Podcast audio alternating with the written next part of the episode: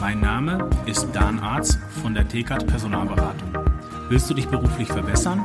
Besuche interne-jobs-zeitarbeit.de.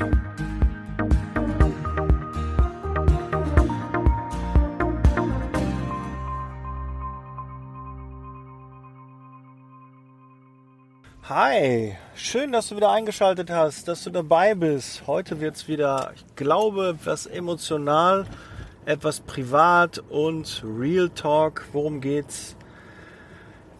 Ja, finanzielles Mindset. Ja, mein eigenes, ähm, das Mindset, was ich glaube, was erfolgreich ist. Und ähm, was hat das mit Zeitarbeit zu tun? ja, es finde ich wichtig, dass man eine richtige Einstellung zu Geld hat. Und ich habe in der Vergangenheit keine gute Einstellung zu Geld gehabt. Und die hat sich geändert, was ich getan habe, was sich da verändert hat, wie du es vielleicht auch machen kannst. Das erfährst du heute in der Folge. Liebe Zeitarbeit, der Podcast mit Daniel Müller.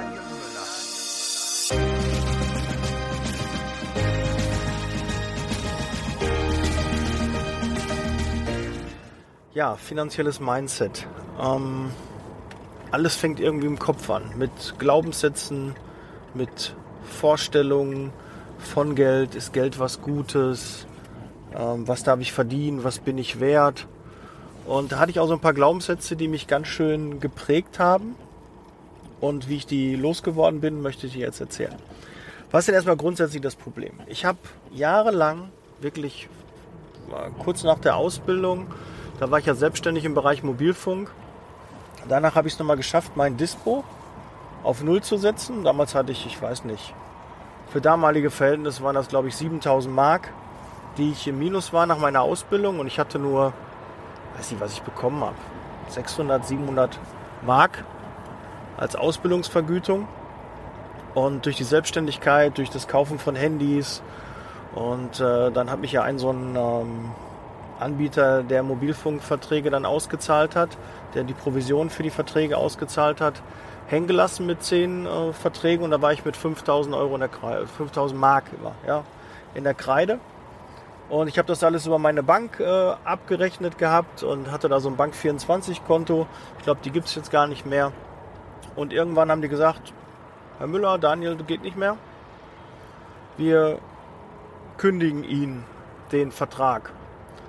Und dann hatte ich eine Bankkündigung. Und äh, ja, mit so einer Bankkündigung, das steht bei dir in der Schufa, da ging gar nichts. Da ging wirklich eine Zeit lang gar nichts. Ich habe also keine Douglas-Karte bekommen. Ich habe also äh, Kartenvertrag war nicht dran zu denken und und und musste ich alles über meine Mutter machen. Äh, war eine Katastrophe. Das hat mich auch so ein bisschen geprägt und dann habe ich auch so ein bisschen Angst gehabt vor der Selbstständigkeit.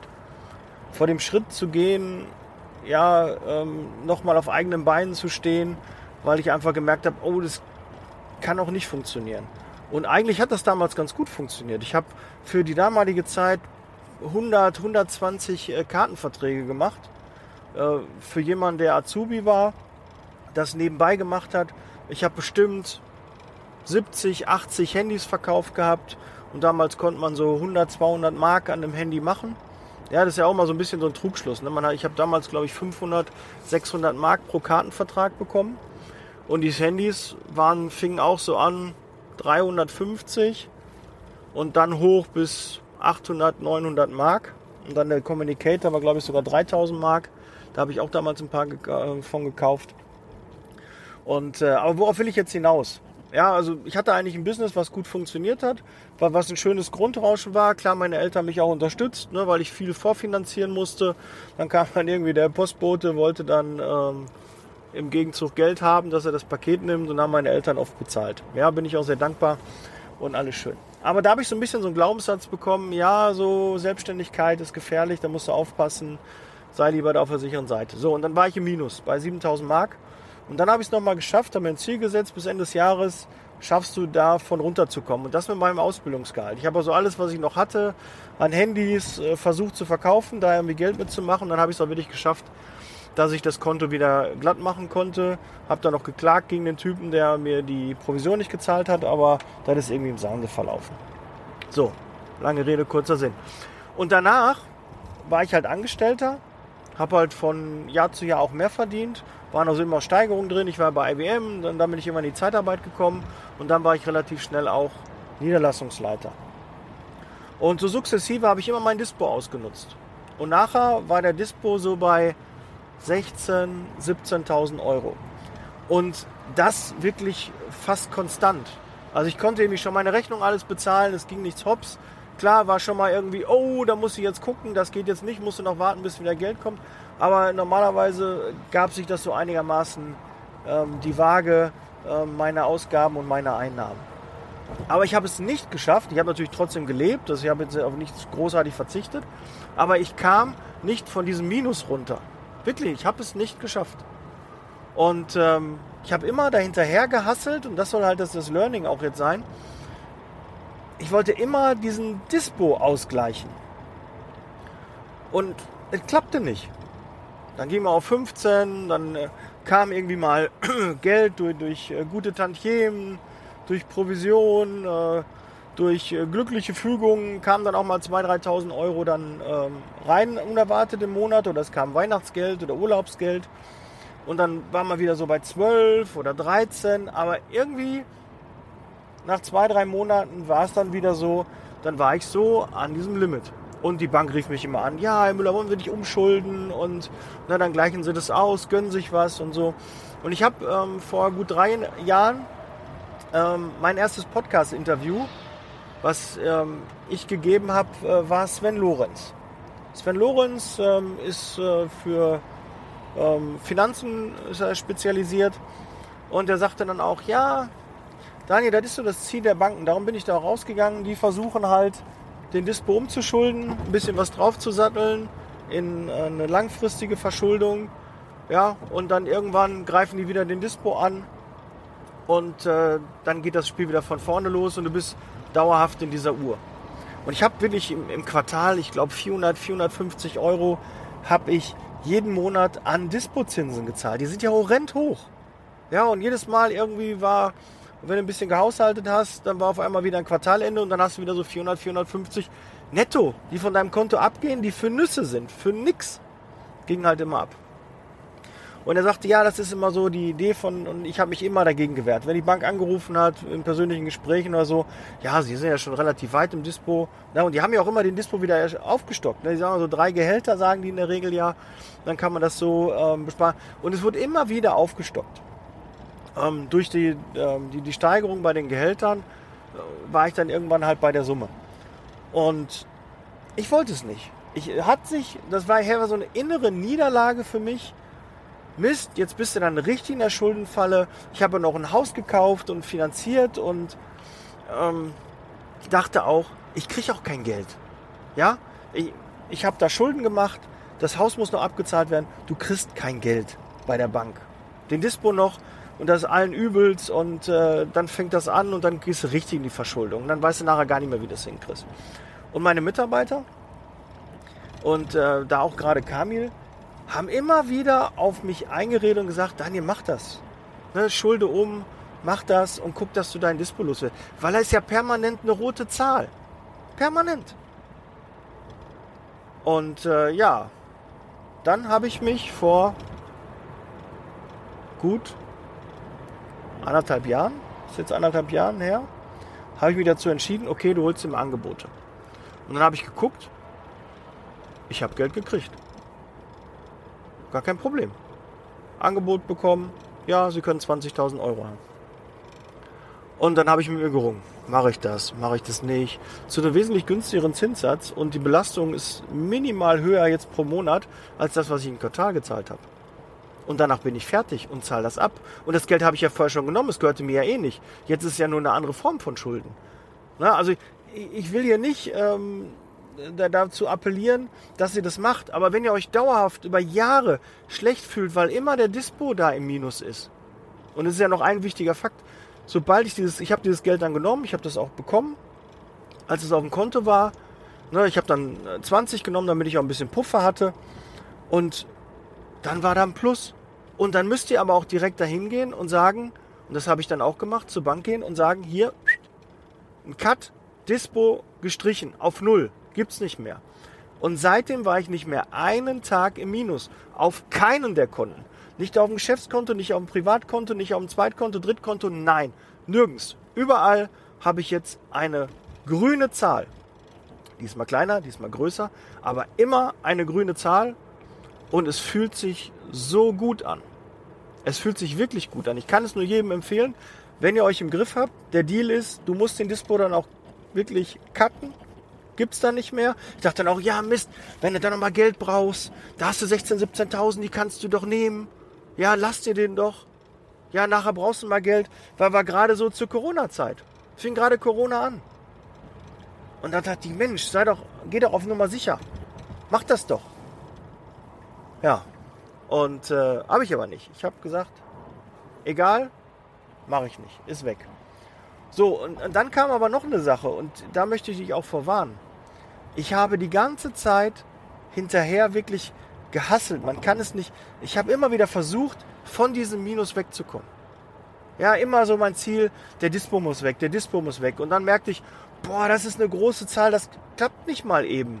So zwischendurch mal eben so 16.000, 17.000 Euro ansparen, das klappt nicht, das geht nicht. Also war ich frustriert und habe immer versucht, irgendwie schaffst du es. Und war immer so, schwebte wie so ein Damoklesschwert über mir, du musst dein Dispo ausgleichen. Und als das dann passiert ist, hatte ich so eine, ja, so eine Motivation, so ein Motivationsloch. Ich habe aber mein Ziel erreicht, mein Dispo auszugleichen, sogar eine grüne Zahl. Und ich belohnt dich, sagen ja auch viele, kauft dir was. Ich habe mir wirklich eine Kleinigkeit gekauft. Ich habe mir wirklich eine Kleinigkeit gekauft. Ich glaube 600 Euro irgendwie hat das gekostet. Ich weiß gar nicht mehr, was das war. Ähm, aber ich habe mich da belohnt, aber ich wollte nicht mehr ausgeben, weil ich einfach Angst hatte, wieder ganz schnell ins Minus zu kommen. Und da war ich sehr diszipliniert und bin ich auch noch dass ich da nicht äh, wieder, ah, du hast jetzt wieder Geld auf dem Konto, jetzt gib das auch aus. Nein, das, das war ja auch nicht so. Das war auch nicht vorher so. Ich habe nicht über meine Verhältnisse gelebt. Es hat ja gepasst. Ja, Einnahmen, Ausgaben haben sich ja die Waage gehalten. Ja, ich hätte wahrscheinlich auch, da auch ganz, ganz wichtig, wenn du sparen willst und äh, Geld ansammeln willst, dann musst du das am Anfang von deinem Konto einfach abgehen lassen. Und wenn es nicht passt, dann kannst du ja nachher noch was rüberschieben. Aber versuch erstmal mit der Kohle klarzukommen. Ja, ich höre ja viel Bodo Schäfer, ich äh, folge dem im Social Media und gucke mir seine Videos an. Und er sagt das auch, du musst, um sparen, um Geld anzusammeln, musst du von vornherein von deinem Geld etwas wegpacken. Und das habe ich auch schon vorher gemacht, hatte dann in meinen Konten. Ich hatte dann auch zwei, drei Konten, die im Plus waren. Aber mein Hauptkonto war immer so weit im Minus. Und dann habe ich da ein bisschen umjongliert und geschoben und alles Blödsinn. Und als das dann passiert ist, und ich in dieses Loch gefallen bin, hatte ich erstmal so eine, so eine Motivationskrise. Ich wusste nicht, was mache ich denn jetzt? Was ist denn jetzt dein Antrieb? Du hast das jetzt erreicht und kack, ich habe mich dann auf einmal unwohl gefühlt. Und dann habe ich mir neue Ziele gesetzt. Ja, höhere Ziele. Ja, dass ich irgendwann auf dem Konto 100.000 Euro habe. Das ist so mein Ziel. Das ist meine Vision. Da möchte ich jetzt gerne hin, dass da 100.000 Euro auf meinem Konto liegen. Ja, und wenn ihr die Chance habt, legt Geld weg, packt Geld in den Safe, in den Tresor, irgendwo weg, dass man Geld hat. Weil ich habe euch ja in meiner anderen Podcast-Folge erzählt, ähm, dass Bodo Schäfer mir auch äh, da in einem Video gesagt hatte, ähm, pack, hat er dann irgendwie gefragt in, in, in, der, in so einem Seminar, wer von den Teilnehmern hat hier 500 Euro? Gerade bar dabei. Ging so ein paar Hände hoch. Wer hat 1000 Euro? Waren noch weniger Hände, die hochgegangen sind. Und dann sagte er, packt euch Geld weg, legt euch das weg, wo ihr nicht dran geht, habt es immer dabei, um die Angst vor Geld zu verlieren. Und dann sagt ihr vielleicht, ja, die Angst vor Geld.